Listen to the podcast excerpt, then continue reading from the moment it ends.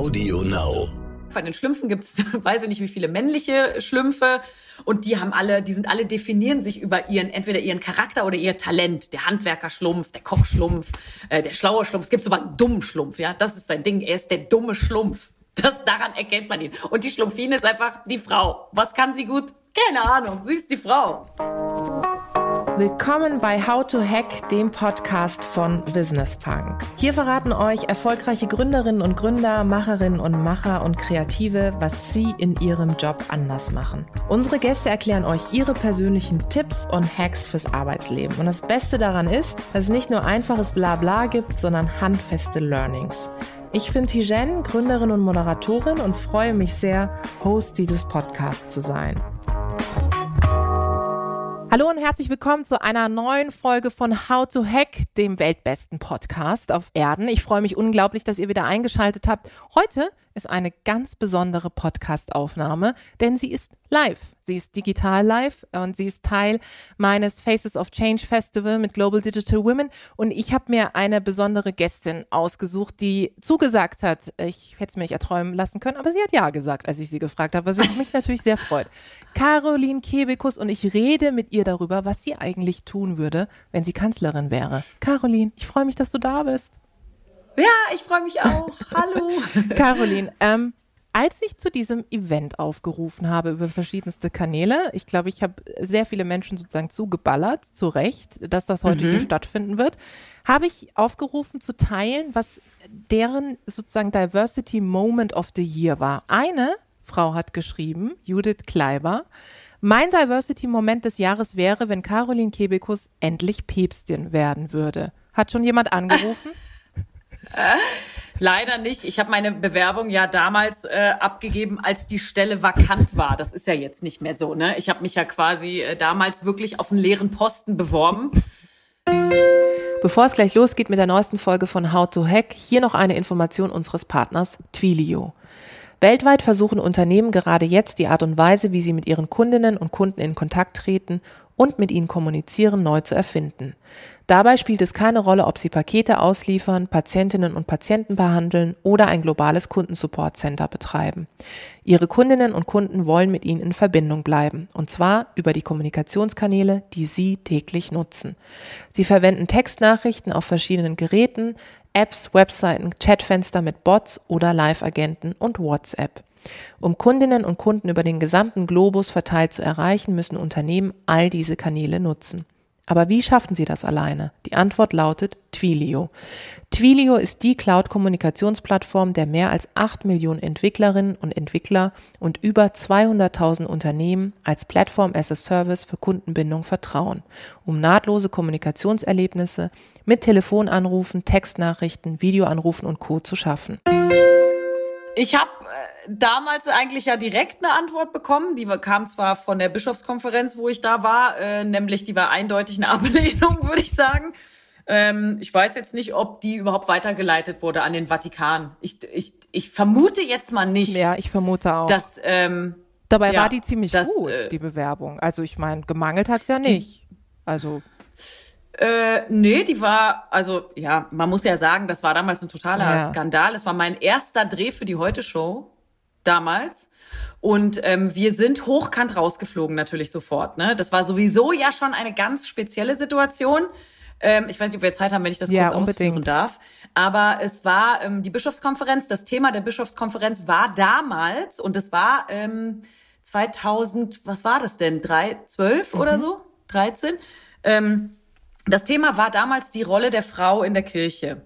Und damals ging es noch nicht mal um Geweihteämter für Frauen, sondern eigentlich ging es äh, vorrangig auch um ähm, äh, die, die, äh, der Umgang mit ähm, wiederverheirateten, geschiedenen, geschiedenen Menschen, dass sie an der Eucharistiefeier mhm. teilnehmen durften und so weiter. Dann ist kurz vor der Bischofskonferenz in Köln ein ähm, ein tragischer Fall passiert und zwar ist da ein junges Mädchen vergewaltigt worden und die hat in ist glaube ich in zwei verschiedenen katholischen Krankenhäusern in Köln abgewiesen worden, weil sie die Nachsorgebehandlung dort nicht äh, bekommen hat, zu der die Pille danach gehört. Mhm. Das war natürlich ein riesiger äh, Aufschrei und es wurde wahnsinnig viel diskutiert in der Presse. Überall gab es dazu Meldungen und dann hat dann war eben diese Bischofskonferenz dummerweise unter diesem Titel die Rolle der Frau in der Kirche. Und dann haben die schnell gesagt, ach so, wenn jetzt hier die Journalisten kommen, bitte keine Fragen zum Thema Frauen in der Kirche. Und wir so, ah, cool, alles klar. Und dann waren wir da und haben dann eben diese Bewerbung abgegeben als, als Päpstin bei dem Kardinal Meissner. Ich habe ihn schnell geschnappt und ihm die, äh, diese Bewerbungsmappe gegeben. Und äh, dann sind die total ausgeflippt. Ne? Also dann kam, äh, ich wurde sofort getrennt von meinem Team und so ein zwei Meter großer äh, Pressesprecher der Bischofskonferenz hat mich niedergesch ge nicht geschrien, aber so, was sie hier machen und ich werde das ganze ZDF rausschmeißen und so war es auch. Alle Teams, wir waren ja nicht die einzigen vom ZDF, alle waren draußen und waren so, wegen euch sind wir hier rausgeflogen und wir so, ja, wow, also was wolltet ihr denn da so Interessantes noch filmen? Ähm, und letztendlich muss man sagen, das war ja wirklich ein ganz harmloser Streich. Ich habe mich als Päpstin beworben und ich habe ja nicht meine Titten gezeigt, ne, dem Herrn Meissner. Ich habe ihm ja nur so eine Mappe gegeben. Aber das war dann ein äh, fürchterlicher Akt, äh, der, also das, ja, das wurde von denen halt gewertet als totale, ähm, einfach, ja, totaler Affront und so. Und ich dachte nachher so, ey Leute, ich habe dem einfach nur meine Bewerbung als, was gibt's denn harmloseres? Also ich habe nichts zerstört, niemanden beleidigt ich habe einfach nur ähm, witzigerweise eine Gleichberechtigung gefordert. Mhm. Haha, witzig. verrückt, verrückt. Und das, ja, total verrückt natürlich in deren Welt, aber was das für eine für eine Aggressivität ähm, ausgelöst mhm. hat, das fand ich sehr interessant. Mhm. Und ich weiß auch, dass ich das gar nicht so sehr, also ich war natürlich wahnsinnig eingeschüchtert, einfach von so einem riesigen Kerl. Und ich habe immer so zu meinen Kameraleuten rüber geguckt, die so, ja, wir können auch nichts machen. Und ich so, oh, ja, und habe den Typen so angeguckt. Und äh, habe dann aber schon gemerkt, so alles klar, die Machtverhältnisse sind hier eindeutig. Mhm. Aber du hast ja, deswegen, da ist nichts Da ist nichts mehr gekommen. gekommen. Aber sag mal, du hast gerade eben schon skizziert, hast du denn mit diesem, mit diesem massiven Widerhall gerechnet? Also irgendwo, irgendwas kalkuliert ist ja dann immer, dass man denkt, okay, offensichtlich wird es schon ein paar Leute stören, aber dass es in dieser Massivität war? Nee, hätte ich nicht gedacht. Also ich habe da schon andere Sachen gemacht, die ähm, in, äh, gegen die Kirche waren und die dann auch äh, an der Grenze waren, wo auch man mir auch Dinge hat äh, vorwerfen können. Aber das war wirklich unerwartet. Also ich hätte da echt gedacht, ah ja, komm, dann lachen die vielleicht sogar drüber, ne? Mhm. Aber nee, das war total, die sind komplett ausgetickt. Das glaube ich. Und das hat man äh, ja auch sozusagen allein in, schon in der Presse und Öffentlichkeit äh, gesehen. Ähm, jetzt gehen wir noch mal einen Schritt zurück. Erinnerst du dich eigentlich noch an deine ersten Auftritte als Comedian? Also so, was waren da damals so die, die Sprüche und haben die sich verändert im Hinblick auf, oh wow, als Frau kannst du auch ja lustig sein, verrückt? Ähm, also als ich angefangen habe, ähm, habe ich, weiß ich noch, dass mir da Kollegen gesagt haben, hey, ähm, es gibt auch noch andere Frauen, die Comedy machen. Und ich war so, krass, wer ist das denn? Und dann haben die so Namen aufgezählt, Ramona Schuhkraft, Vera Decker, äh, Kette Lachmann. Und ich war so, krass, krass, wann, wann ich die wohl treffe. Und ich habe ähm, einfach super lang gespielt, ohne dass die ähm, überhaupt in mein Blickfeld kamen. Also ich habe von denen einfach gar nicht, also klar, ich wusste von denen, aber ich habe die nie getroffen. Weil eben für diese Mixed-Shows, in denen ich unterwegs war, wo man so zehn Minuten Slot hatte mit fünf verschiedenen Comedians, ähm, hatte ich, äh, gab es halt oft so die Ansage, wenn ich mich beworben habe oder angerufen habe, gefragt habe, ey, kann ich ähm, vielleicht bei euch äh, nächste Woche auftreten in der Show? Ihr habt ja fünf Slots, dann war so, ah, sorry, Caro, wir haben schon eine Frau. Also Stimmt. Wir haben schon Klar. die eine. Und ohne Witz. Mhm. Ja, und damals habe ich das nicht hinterfragt. Weißt du? Ich war so, ich war ja so 19, 20 und ich war so, ah ja, klar, klar, verstehe ich, verstehe ich. Also selbst mein Blickfeld war so. Mhm.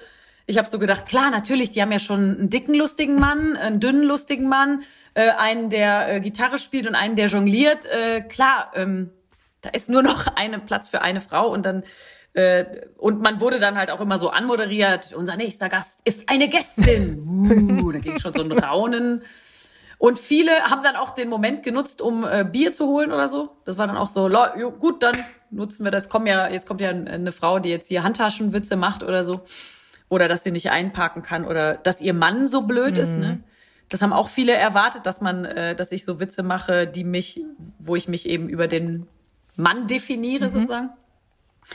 Äh, das war schon so und jetzt ist es ähm, Jetzt ist natürlich so, dass ich gar nicht mehr in, in viel in Mixed Shows bin. Ne? Das weiß ich jetzt gar nicht mehr. Ich weiß das aber durch meinen Bruder, der ähm, der auch Comedian ist und seine Anfänge habe ich damals auch so ein bisschen begleitet und bin habe mir da oft äh, seine Shows angeguckt und da ist es schon so gewesen, dass in jeder Show mindestens eine Frau war und wenn nicht zwei, dann auch. Also das hat sich schon geändert, mhm. finde ich. Und ähm, ich finde, was sich ja auch verändert hat, ist, dass gesellschaftspolitische Themen viel, viel stärker jetzt auch in der Öffentlichkeit diskutiert werden, ähm, was ich gut finde. Ähm, und wenn man das so an deiner Show beobachtet, an der Caroline Kiebekes Show, ähm, das Thema Rassismus, Feminismus, ich erinnere mich an, äh, wie äh, heißt der ARD? Vorsitzende nochmal, der gesagt hat, es gäbe angeblich Volker Harris. Ja, genau. Ich habe es mhm. wieder, man sieht, man, ich habe es gelöscht von meiner Festplatte, weil ich so schrecklich fand. Dieses, mhm. es gäbe angeblich keine Frauen, wo du diese coole Sendung gemacht hast. Das hatte ich ja auch auf Insta äh, beziehungsweise auf allen Kanälen dieser Welt geteilt. Mit diesen, wo du gesagt hast, mir fällt auch keine Frau ein. Und dann ploppten hinter dir so ganz viele Frauen aus dem mhm. Business auf. Ähm, ist das ja. so, dass sich das verändert hat? Also, dass du für dich selber auch sagst, ey, ganz ehrlich, mit diesen Themen will ich auch ein Zeichen setzen? Ja, total. Das ist mir total wichtig, das ist aber auch, Gott sei Dank meinem Team wichtig und ich habe auch äh, die speziellen Menschen beim Sender, denen das wichtig ist. Äh, und da sind aber natürlich, da sind noch so viele Felder zu beackern, ne? Was man ja jetzt wieder sieht, wo man denkt, krass, was für eine Aussage, ne? Also was für eine Aussage von ja eigentlich jemandem, der die Möglichkeit hätte, es mhm. zu ändern. Und dass man da so blind sein kann ähm, auf dieser, in, in diesem Bereich, dass man das einfach gar nicht sieht, auch was man für eine Aussage macht. Ne? Das, ähm, und das hatte ich in, im Jahr vorher hatte ich schon mal eine ähnliche Situation, dass ich gedacht habe, es kann doch nicht sein, dass ihr, da ging es um Vorabendsendung, äh, Quizshow. Mhm. Ne? Mhm. Dass es niemand, ja. keine Frau gibt, der eine Quizshow moderieren möchte. Und dann wurde das so auf dieser Veranstaltung gesagt, ja, hahaha, lustig, schade, nur Männer, aber naja, ähm, schön wäre ja, wenn wir mal eine Frau finden würden. Und ich war als nächstes dran und war wirklich so, ey, ich, mir ist gerade überhaupt nicht mehr nach lustig, mhm. weil das ist doch jetzt ein Witz. Äh, ich kann sofort jemand anrufen. Ne? Und ich war dann sofort so ähm, bei was weiß ich, ey, Katrin Bauerfeind. Warum ist Katrin Bauerfeind äh, bei Dreisat so lange mhm, mhm, äh, gewesen? Und bei nicht, dass Dreisat ein schlechter Sender ist, aber warum nehme ich mir als ZDF oder ARD nicht Katrin Bauerfeind unter Vertrag und sehe das Potenzial, was diese Frau hat und sage, so, äh, und jetzt nehmen wir dich an die Hand, so wie wir alle unsere Jungs an die Hand genommen haben und, und gucken, was, was wir dir da bieten können. Ne? Und einfach äh, dann, dann hieß es dann, ja, wir haben ganz viele Marktforschungssachen gemacht und die Leute wollen keine Frau in der Quizshow sehen, weil ähm, die waren einfach, äh, die, die sagen, ich äh, kann einer Frau, die eine Quizshow moderiert, kann ich nicht abnehmen, dass die alle diese Fragen Nein. selber weiß. Also die Intelligenz kann ich ihr nicht. Und dann habe ich so gedacht, okay, das kann ja sein, dass das allgemeine Zuschauerbild das nicht weiß, aber da muss man es halt mhm. ändern. Ne? Dann muss man halt sagen, okay, dann ändern wir jetzt diese Sehgewohnheit. Die ändern wir, weil wir haben die Macht, das zu ändern, denn wir sind die Chief Master von diesem Sender. und äh, da weiß ich noch, wo ich gedacht habe, krass, wir brauchen echt eine Frauenquote und zwar überall und auch in der Sichtbarkeit der ähm, Fernsehmacher. Mhm. Und zwar eine Sichtbarkeit dann auch von allen Frauen, mhm. ja, auch von älteren Frauen und ähm, ne, weil die, weiß nicht, wann man, äh, mit wie vielen Jahren man bei der Tagesschau ausgetauscht wird, aber irgendwann ist ja da auch deine äh, Quality Time vorbei. Ja. Also das ist schon so, dass man da manchmal stößt man da an so Themen, wo man denkt, krass, okay, da ist einfach noch total viel zu besprechen und ähm, das macht einen dann auch so sauer. Und dann bin ich ganz oft, denke ich so, boah, ich bin wieder fünf und stehe bei meiner Oma im Wohnzimmer und verstehe nicht, warum ich mit abräumen muss und die Jungs nicht so. Kann ich verstehen. Ähm, äh, Caroline, du hast ähm, erzählt über die Machtverhältnisse. Das finde ich sehr spannend, weil ich erlebe es, ja. vielleicht bin ich auch, also bin mit Sicherheit auch in einer Bubble. Aber was ich sehe, dass die Machtverhältnisse gerade fast schon neu definiert werden, zumindest auch über Social Media. Ähm, das heißt, mhm. was ich beobachte, ist, dass sich viele solidarisieren. Frauen solidarisieren sich, mhm. sie pushen sich gegenseitig. Ähm, ich sehe das mhm. bei dir, ich sehe das aber auch bei anderen, ich sehe das auch bei vielen aus der Wirtschaft. Heute sind ganz viele auch Frauen aus der Wirtschaft da.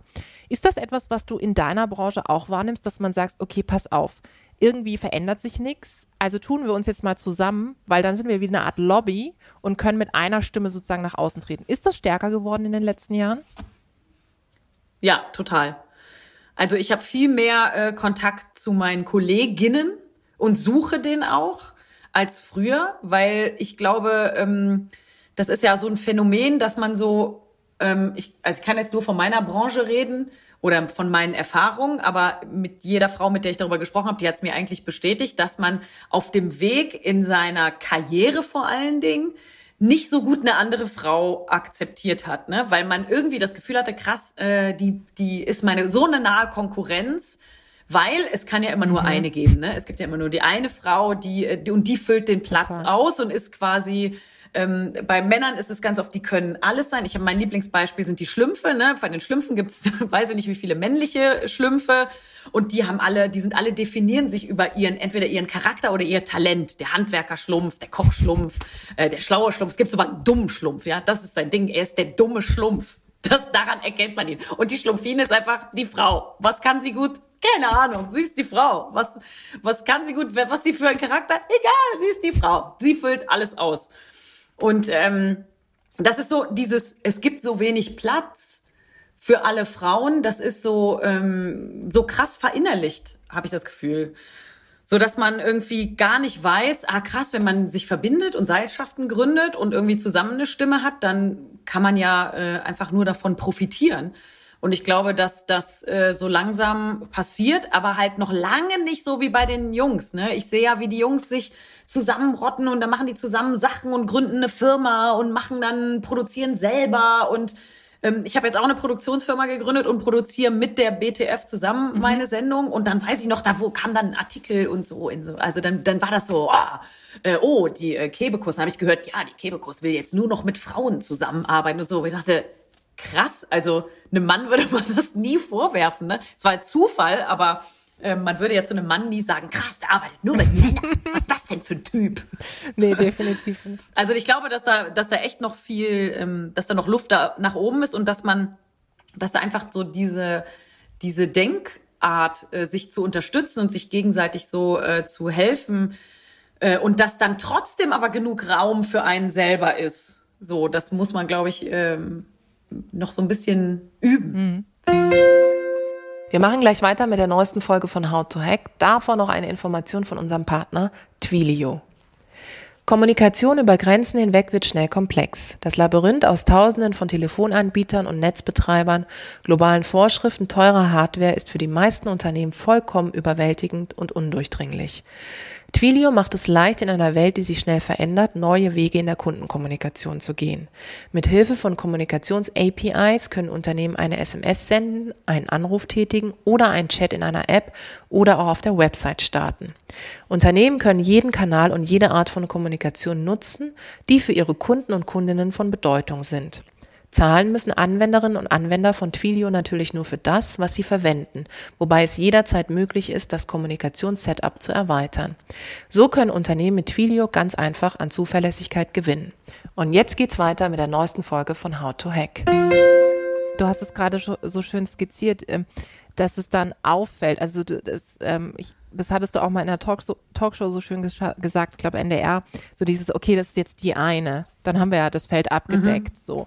Ähm, mhm. Ist das auch etwas, wo du siehst, dass die Diskussion in Deutschland vielleicht eine andere ist als in anderen Ländern? Weil ich beobachte schon, dass wir im internationalen Raum auch gerade Diversitätsthemen, auch Geschlechtervielfalt, aber auch darüber hinaus anders diskutieren als in Deutschland. In Deutschland sind wir noch zum Teil ich sag mal, Frauen, Vereinbarkeit, Familie und Beruf, also sehr stereotyp unterwegs. Beobachtest du das auch?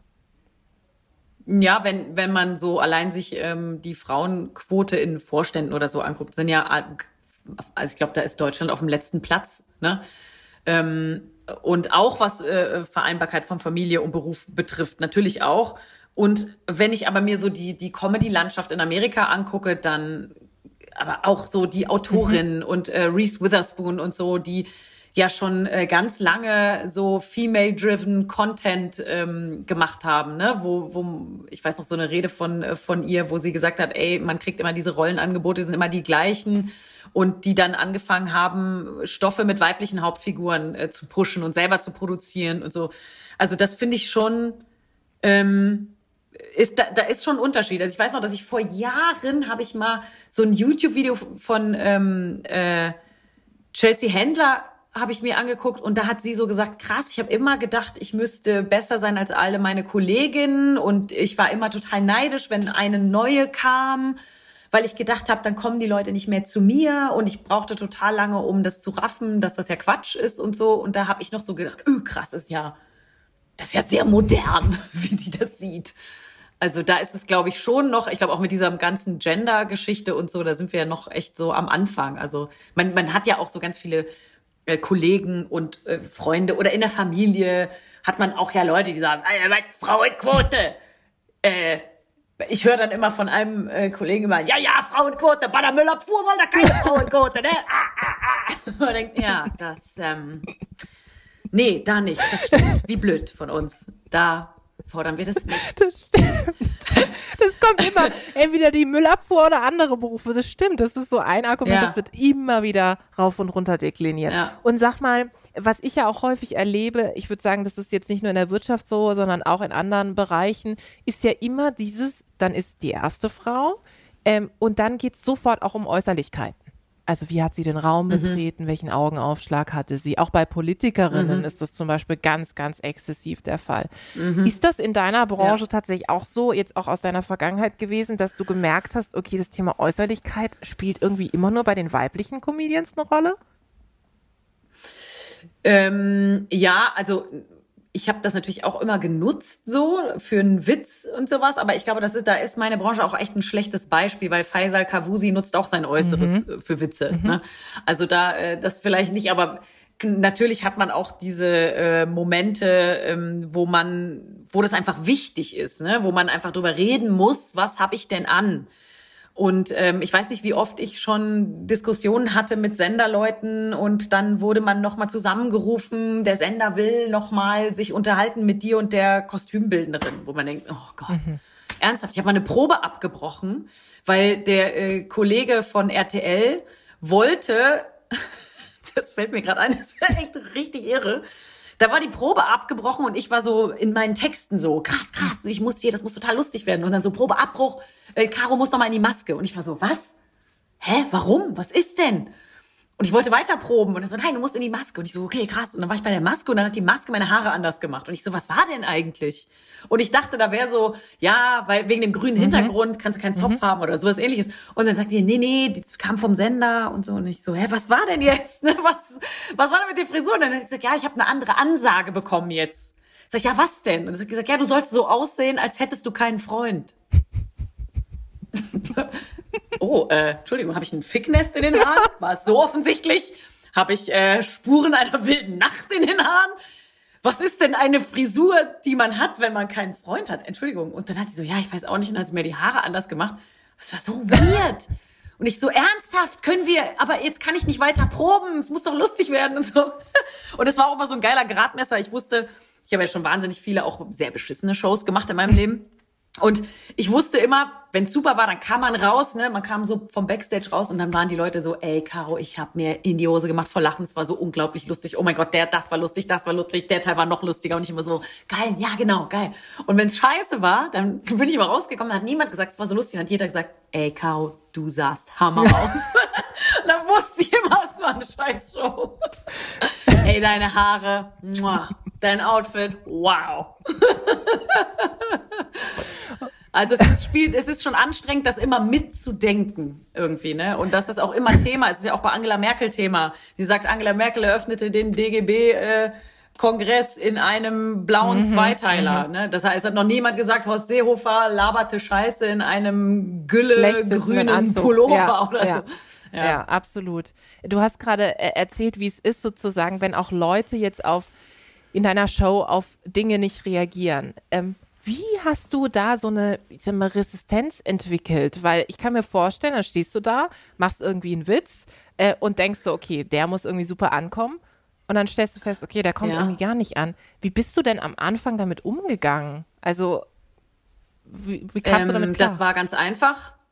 Ich bin, ich erinnere mich an Shows, äh, die hatte ich ganz am Anfang im, also ne, diese zehn Minuten äh, Nummer hatte ich im, in Berlin im Quatsch Comedy Club. Legendär habe ich versagt. Also wirklich auf ganzer Linie. Die Leute haben mich angeguckt, als würde ich eine andere Sprache sprechen. Wirklich so richtig. Was zur Hölle willst du? Und dann äh, macht man Folgendes: Man geht von der Bühne und äh, will sich umbringen. Das ist das schlimmste Gefühl der Welt. Man will. Ich weiß noch, ich habe meine Agentur angerufen und gesagt, ich mache das nicht mhm. mehr mit dem Stand-up. Ich habe keinen Bock mehr. Das ist das Schlimmste, was mir je passiert ist. Und ich mache jetzt nur noch, ich mache andere Sachen. Vielleicht studiere ich nochmal. Mal gucken. Das ist natürlich total schlimm, aber mittlerweile hat man sich ja Gott sei Dank weiterentwickelt und das passiert nicht mehr so mhm. oft. Es passiert schon noch, wenn man so an einem neuen Programm arbeitet, das ist auch immer noch die Hölle, dass man merkt, ach Gott, hier, das trägt sich doch nicht so, wie ich dachte. Aber so, dass man so richtig einen versemmelt, das passiert nicht mehr so oft. Hat, hast, hattest du oder hast du eigentlich ähm, so Mentoren oder Mentorinnen an deiner Seite? Ähm, ich hatte ganz am Anfang tatsächlich sehr viele Männer natürlich in diesem Job, die äh, und da hat äh, Hugo Egon Balder dazu gehört äh, unser Redaktionsleiter Christoph Wittig, ähm, die, ich war ja Praktikantin, ne? Und die haben mich dann einfach in jede Rolle da reingesteckt. Gut, ich war auch günstig, eine günstige Darstellerin. Ich war ja eh Praktikantin in der Firma. Ne? Ähm, aber die haben dann auch mir gesagt, ey, mach doch zwei Tage die Woche frei und geh äh, zum Schauspielunterricht und spiel doch hier, ich besorg dir meine Nummer, ruf da mal an, die machen Jugendtheater, spiel doch da mit und so. Und so habe ich da natürlich, äh, bin ich da total protegiert worden. Und ähm, später habe ich dann Gerburg Janke kennengelernt, die dann so eine Show hatte, ähm, äh, wo die, oder das hat die, glaube ich, immer noch, Frau Janke lädt mhm. ein, da ist sie nur mit Frauen unterwegs, ne? Und die hat schon so richtig viele Leute in der Show, also Zuschauer gehabt, ne? Die hat so 2000er Locations gespielt. Und das war natürlich für mich so, gee, wow, 2000 Leute, ich flippe aus.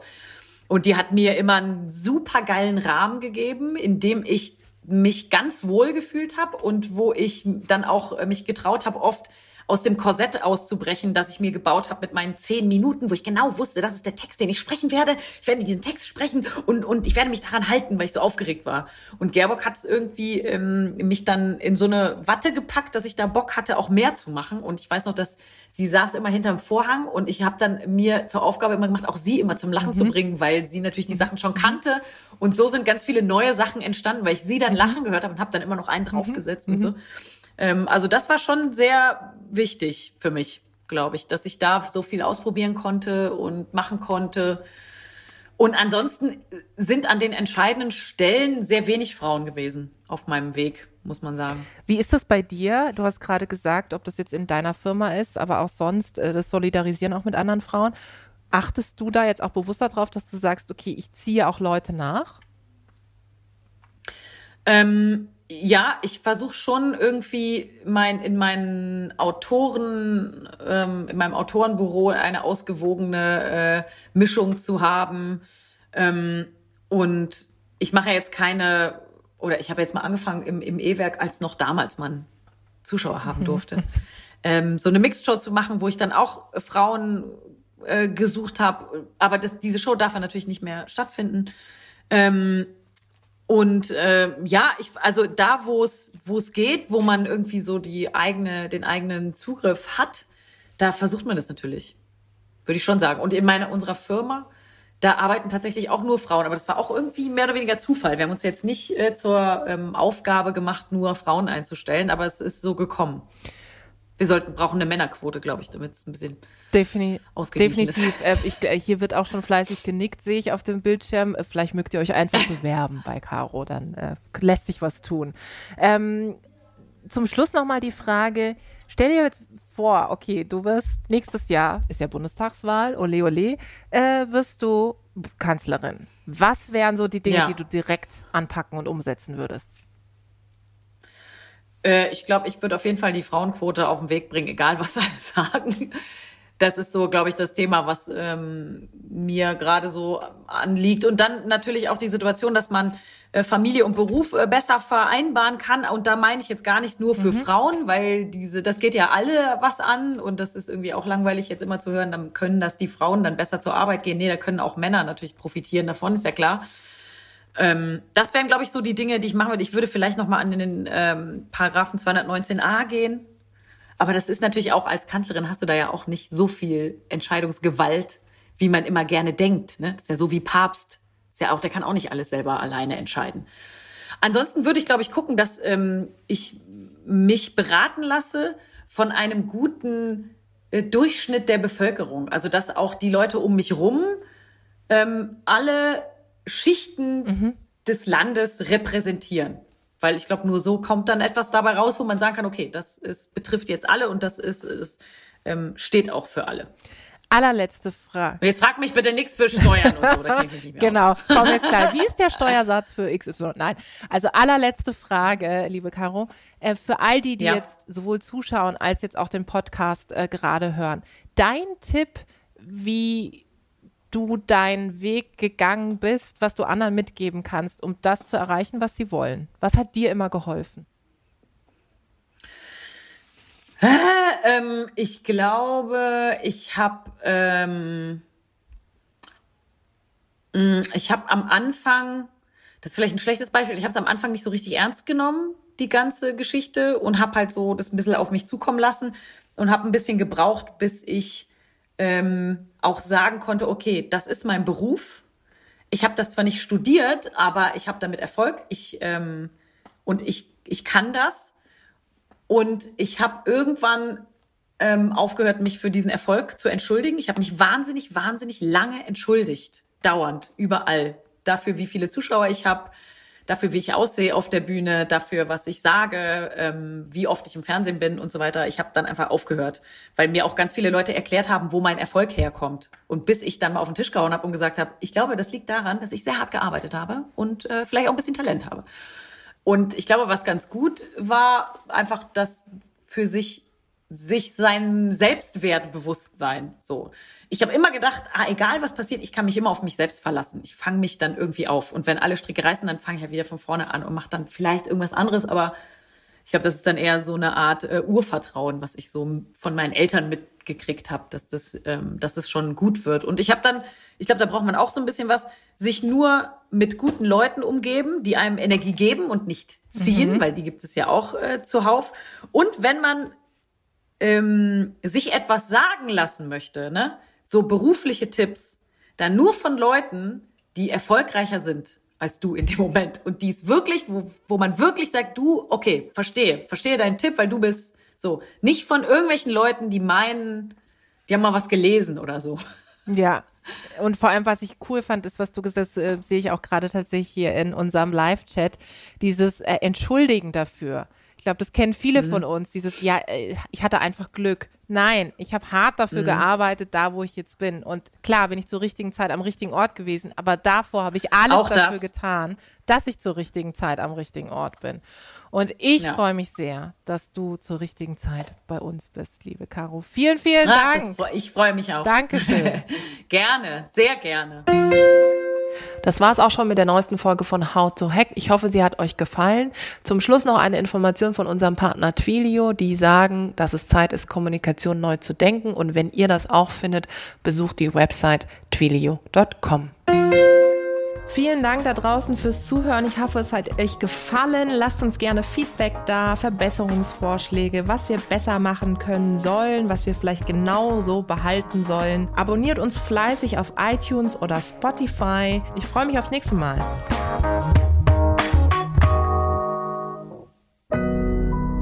Audio Now.